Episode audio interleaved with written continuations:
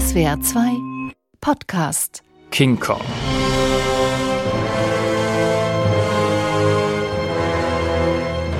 Der weiße Hai. Godzilla.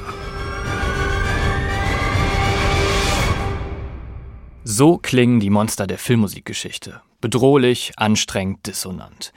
Die Könige der Monster aber, die Dinosaurier, die klingen so.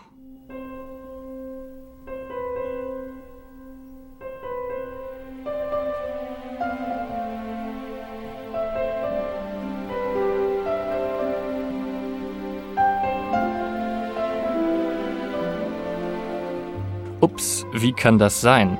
Damit hallo und willkommen zurück, endlich zur dritten Staffel der Score Snacks, in der wir die Musik eurer Lieblingsfilme näher beleuchten. Pünktlich zum Start des dritten Teils des Reboots Jurassic World erfülle ich den vielfachen Zuhörerwunsch und fahre mit euch in den Jurassic Park. Score Snacks. Die Musik deiner Lieblingsfilme.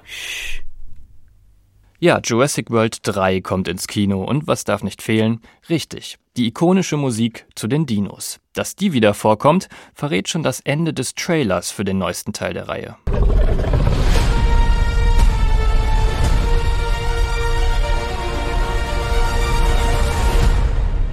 Schon wieder. Nach all den epischen und brutalen Dino-Geknurre, Verfolgungsjagden und der Panik, diese simplen drei Noten. John Williams hat diese Musik hier zwar nicht mehr selbst geschrieben, seine Themen von vor fast 30 Jahren sind aber immer noch die besten, die sich Hollywood für die neuesten Filme vorstellen konnte.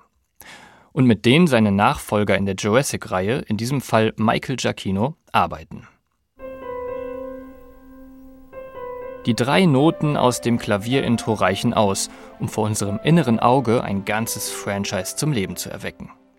Warum die Dinosaurier so wunderbar klingen, wie sie klingen, das hört ihr jetzt. Dr. Grant und Dr. Sattler sind vom mysteriösen und stinkreichen Hammond zu einer Tour durch seinen Park überredet worden. Jurassic Park. Er hatte irgendwas von Gentechnologie und Dinosauriern geplappert. Also sind sie in die schicken Elektrojeeps gestiegen und schon eine Weile unterwegs, durch ein tropisches Naturparadies. Die Hitze ist drückend, aber Dr. Sattler ist das egal. Fasziniert starrt sie herunter auf das große Blatt in ihren Händen. Diese Pflanze dürfte nicht existieren. Nicht mehr. Während sie noch darüber nachdenkt, hat Dr. Grant ein viel größeres Problem. Er traut seinen Augen nicht. Ein riesiger Brachiosaurus schreitet am Jeep vorbei. Sein langer Hals reicht bis hoch in die Baumkronen. Ein atemberaubender Moment. Jahrelang hatte Dr. Grant mühsam Fossilien untersucht und Knochen ausgegraben. Und jetzt sind sie zum Leben erwacht. Hört noch mal hin. Die beiden Wissenschaftler sitzen im Auto, sind auf einer fremden Insel, wissen nicht, was sie erwartet. Die Musik ist unruhig, nicht greifbar. Und dann sehen sie eine Urechse, so groß wie ein Mammutbaum, ein riesiges Urzeitgeschöpf, das ihre ganze Welt auf den Kopf stellt.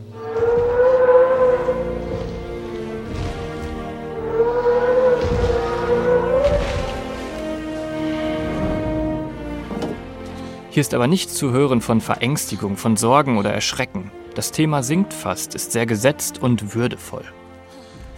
Stellt euch vor, es ist 1993 und ihr sitzt im Kino. Sowas habt ihr noch nie gesehen. Animierte Dinos in der Qualität gab es noch nie auf großer Leinwand. Und dann stellt euch vor, ihr seid Dr. Grant und Dr. Settler und steht im Jurassic Park vor echten Sauriern. Die müssen sich wie in einem Traum fühlen. Und deshalb klingt das Thema von der Jurassic Park Musik auch so traumhaft.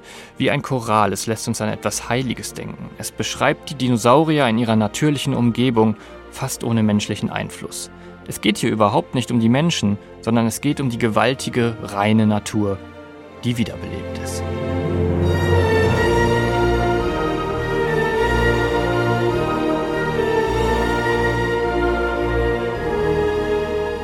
Deshalb benutzt Williams auch nur klare, simple Akkorde in Dur und in einem getragenen Tempo, das die langsamen Riesen gut beschreibt. Wir sind in der Tonart F-Dur, B-Dur, S-Dur kommen auch vor. Das sind alles sehr positiv besetzte Tonarten. In der Fachwelt sagen wir sogar, dass sie für Heldenhaftigkeit stehen.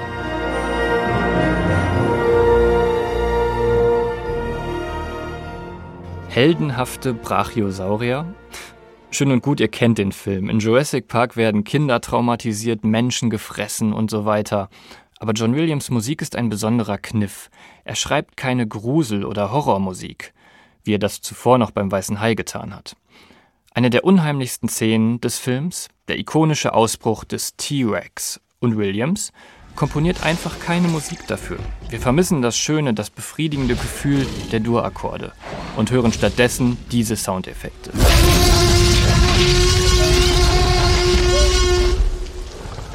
Williams verlässt sich hier stark auf die genialen Soundeffekte, die die Musik eh nicht nachahmen kann.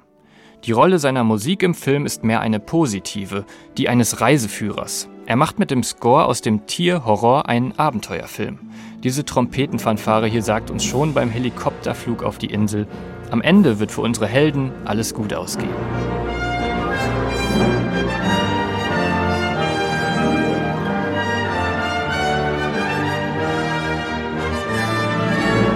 Eine Stelle möchte ich euch zum Ende noch zeigen.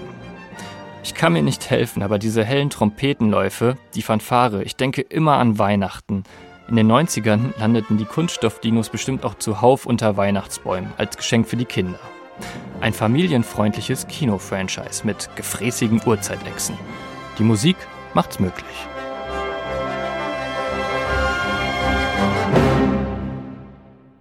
Score Snacks ist ein Podcast von SWR2.